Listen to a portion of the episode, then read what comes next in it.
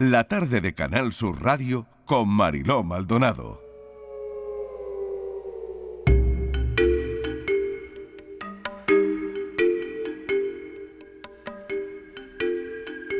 Los miércoles a esta hora es el día de la tarde. En tu búsqueda lo va a seguir siendo esta temporada. Impulsar la difusión de personas desaparecidas y tender puentes, dar nuestro, eh, tender una mano, eh, poner nuestro pequeño grano de arena para las familias que pasan por una desaparición sigue siendo el objetivo de este espacio de la Radio Pública de Andalucía. Para esas personas que necesitan, que nos necesitan, que necesitan difusión.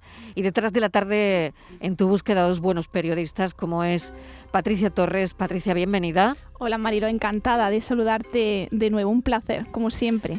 Y Luis Algoró, que lo tengo hoy aquí en el estudio de Málaga, muy cerca. Mm. Luis, Bienvenido, ¿qué tal? Muchas gracias, Mariano. Nos parece mentira al fin vernos cerca después de lo que hemos vivido. Después de tanto tiempo, porque hacía mucho, mucho así es, que, no compartíamos estudio. Que estamos aquí juntos y gracias a Patricia, como siempre, y a ti por contar eh, conmigo para, para esta sección. Y bueno, vamos a seguir, como bien decías, tendiendo esos puentes, tendiendo nuestra mano a los familiares de las personas desaparecidas. Claro que sí. Poniendo nuestro pequeño granito de arena en ayuda, ¿eh?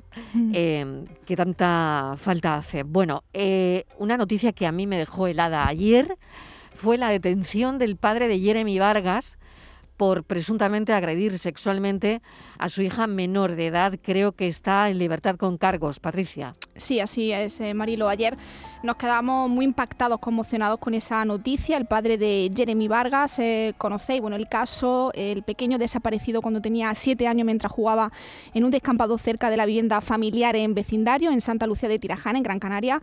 Había sido detenido en la madrugada de este lunes por presuntamente agredir sexualmente a su hija de 13 años. La detención se produjo en Las Palmas de Gran Canaria tras haber denunciado la menor los hechos. Eh, Juan Francisco Vargas pasó ayer a disposición judicial y se acogió a su derecho a no declarar. Mientras continúa esas diligencias, el juzgado de guardia de Las Palmas de Gran Canaria ha decretado esa libertad provisional para, para él y ha dictado una medida de alejamiento de la víctima. Marilo, hay que separar esta causa con la que llevan los investigadores en el caso de, Jeremy, eh, que ahora tendría 22 años porque en su momento Juan, eh, Juan Francisco ya fue investigado en, su día, eh, no ha habido ningún dato nuevo al respecto y a priori no hay datos nuevos que relacionen ambos casos. Eh, Juan, Juan, Francisco siempre defendió su inocencia, la desaparición de, de, su hijo mayor, sí que ha manifestado haberse sentido señalado por la sociedad, pero nunca por los investigadores. Todo el entorno familiar del menor fue investigado cuando estamos tratando una desaparición de, de un, menor, de un menor, pero finalmente la Unidad Central Operativa la UCO de la Guardia Civil termina apuntando a Antonio Ojeda, el rubio, como principal sospechoso. Ojeda cumplía condena en su momento por abusos sexuales a otro menor y aunque fue interrogado negó tener relación con el caso y Taisa, la madre de Jeremy, expareja de Juan Francisco, pues ha manifestado a través de las redes sociales de forma muy escueta lo siguiente que, voy a pasar a leer. Este tema que ha pasado no tiene absolutamente nada que ver con lo que le pasó a mi hijo y por respeto a todos no voy a hacer ningún tipo de comentario. Y este tema no va a afectar al caso de la desaparición y reapertura del procedimiento de Jeremy. Recordar, compañeros, que la tarde en tu búsqueda estuvimos hablando con, con Itaisa eh, en relación, bueno, cuando se cumplieron 14 años de la desaparición de, su hijo y nos comentaba que su abogado Marco García Montes estaba intentando reabrir eh, la causa desde marzo del año 2019 con nuevos indicios, con la intención de que se investigase de nuevo a Antonio Ojeda porque para ellos es el principal sospechoso de la desaparición del pequeño. Así que insistimos desde esta sección que esta acusación de presuntos abusos sexuales hacia el padre de Jeremy está relacionado con la desaparición del menor, Marilón. Bueno, pues aclarado queda y bueno, seguiremos esta información y seguiremos muy, muy, muy, muy pendiente. Em, siguiente caso, era un día como otro cualquiera.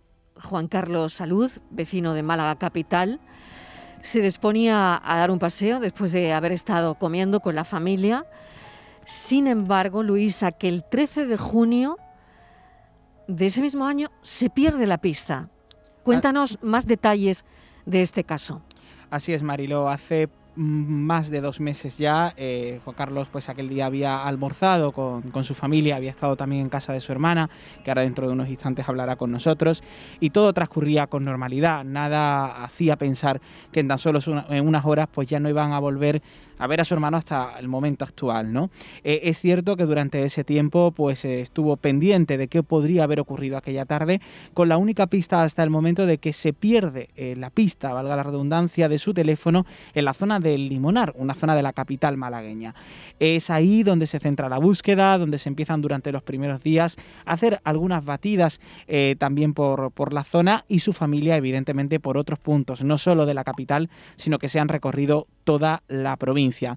La familia ha exigido durante todo este tiempo que se estudiase el teléfono móvil eh, también de, Juan Carlos. Hay que decir que la policía siempre ha afirmado que había que tener en cuenta pues la privacidad de esta persona y esperar los días necesarios. Si es verdad que tenemos un hándicap, que él tenía un tratamiento eh, y por lo tanto ese tratamiento podía desequilibrar el no tomarlo pues su conducta y su situación. Esa alarma es la que ha puesto la familia sobre la mesa. Hasta el momento, en los últimos días se sabe que faltaba un tema de una documentación para poder acceder a su teléfono móvil y ojalá eso nos ayude a entender qué ocurrió aquella tarde, dónde se dirigió Juan Carlos, porque hasta el momento, exceptuando alguna llamada en los últimos días que parece ser fruto de algún posible timo, de, incluso de grupos que se, que se han creado para, para muchas veces pues poner, añadir más dolor a las familias, ¿no? Algo que siempre mm. hemos recriminado desde aquí. Eh, exceptuando eso, se hizo una última batida hace unas eh, semanas también en Málaga con muchísimos voluntarios y finalmente no, no hubo resultado. Así que hoy queremos seguir apoyando a la familia para encontrar supuesto que para eso estamos aquí. Elena Luz es hermana de Juan Carlos. Elena, bienvenido, bienvenida. Gracias, por acompañarnos esta tarde. ¿Cómo están? Que es la primera pregunta que hacemos a todas las personas que se sientan en este programa. Lo, principal es saber cómo estáis. Vamos luchando, luchando y como podemos, claro, tenemos que seguir viviendo, ¿no? Tenemos a mi madre que nosotros somos nueve y mi madre tiene 85 años y vivía con ella, yo vivo enfrente, y otro hermano más que vive también allí, en casa de mi madre. Y la verdad es que lleva ya 10 años allí con mi madre y hasta ahora no había pasado así nunca nada, porque tiene trastorno límite de la personalidad, pero tenía su tratamiento y la verdad es que... ¿Cómo se encontraba él? Mm. Es que la verdad es que mm, en la pandemia lo tenía que haber visto la psiquiatra al año. Y le, la cita se la anularon, entonces tenía que retomarla. Ahí cogió y dejó algunas pastillas porque decía que se encontraba mejor con algunas pastillas menos, porque claro, él tenía medicamentos muy fuertes. Y entonces, ¿qué pasa? Que mm, ahí yo creo que se fue descompensando un poco, porque al quitársela ya decía que estaba bien, pero le decíamos, es que te puede y no retomó la cita con la psiquiatra. Claro, y, durante el confinamiento, durante el confinamiento, claro, ahí no, podíais estar viendo realmente cómo cómo se encontraba él, ¿no? De alguna manera. No, la cosa que el confinamiento lo llevó, lo llevó bien. Muy bien y es súper cuidadoso con todas las cosas y todo. Él lo llevó muy bien. La verdad es que sí. Ha sido después ya, ya a partir de, de a último de mayo, así, cuando se empezó a quitar algunas pastillas eh, tuvo un nieto en ese tiempo y estaba súper contento, iba a verlo a casa de su mujer. ¿En los últimos días lo encontrabais especialmente nervioso? No. Eh, o, nada? ¿O, todo transmitía la misma serenidad? Estaba, él no estaba más nervioso. Estaba, él le preguntaba, ¿cómo está? Y dice, no, yo estoy bien. Estaba tranquilo, lo veíamos bien, pero veíamos que al quitarse pastillas se podía descompensar. Yo creo que Eso sí. de aquí, Mariló, Patricia, que hmm. tenemos que sacar una conclusión importante extrapolable a la sociedad en general. El hecho de que estemos atravesando una pandemia no nos exime de seguir con los controles, de si no nos han llamado, volver a nuestro especialista, exigir nuestra, eh, nuestra revisión anual. Es verdad que es un daño colateral, es un daño de, la colateral pandemia, de la pandemia al final, y de la saturación sanitaria. Exactamente, que al final es verdad que, que eh, lo estamos viendo en, en muchos aspectos, ¿no? Hmm. No solo en psiquiatría, sino en oncología, eh, también en otras especialidades, ¿no?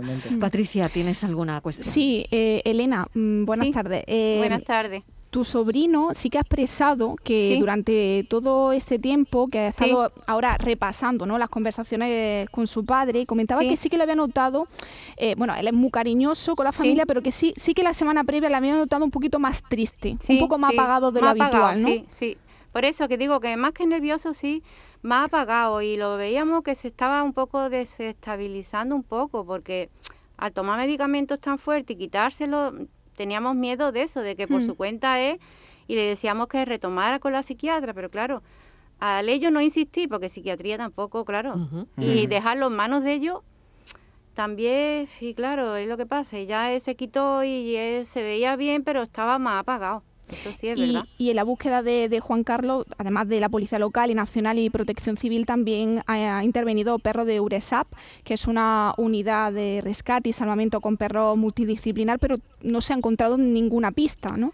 Es que claro, ellos estuvieron con nosotros el primer día, la verdad, que estuvieron un par de horas con nosotros allí, pero aquello, el limoná, aquello es inmenso y nosotros sí tenemos, mm, hombre, la policía dice que el caso no se cierra y eso sigue mm. ahí, pero claro, yo pienso que los dos primeros días eran primordiales y nosotros hemos después seguido buscando, mm, yo qué sé, montones de días más por toda aquella parte de allí. Es que aquello es grandísimo. La policía estuvo, sí, un poco, pero.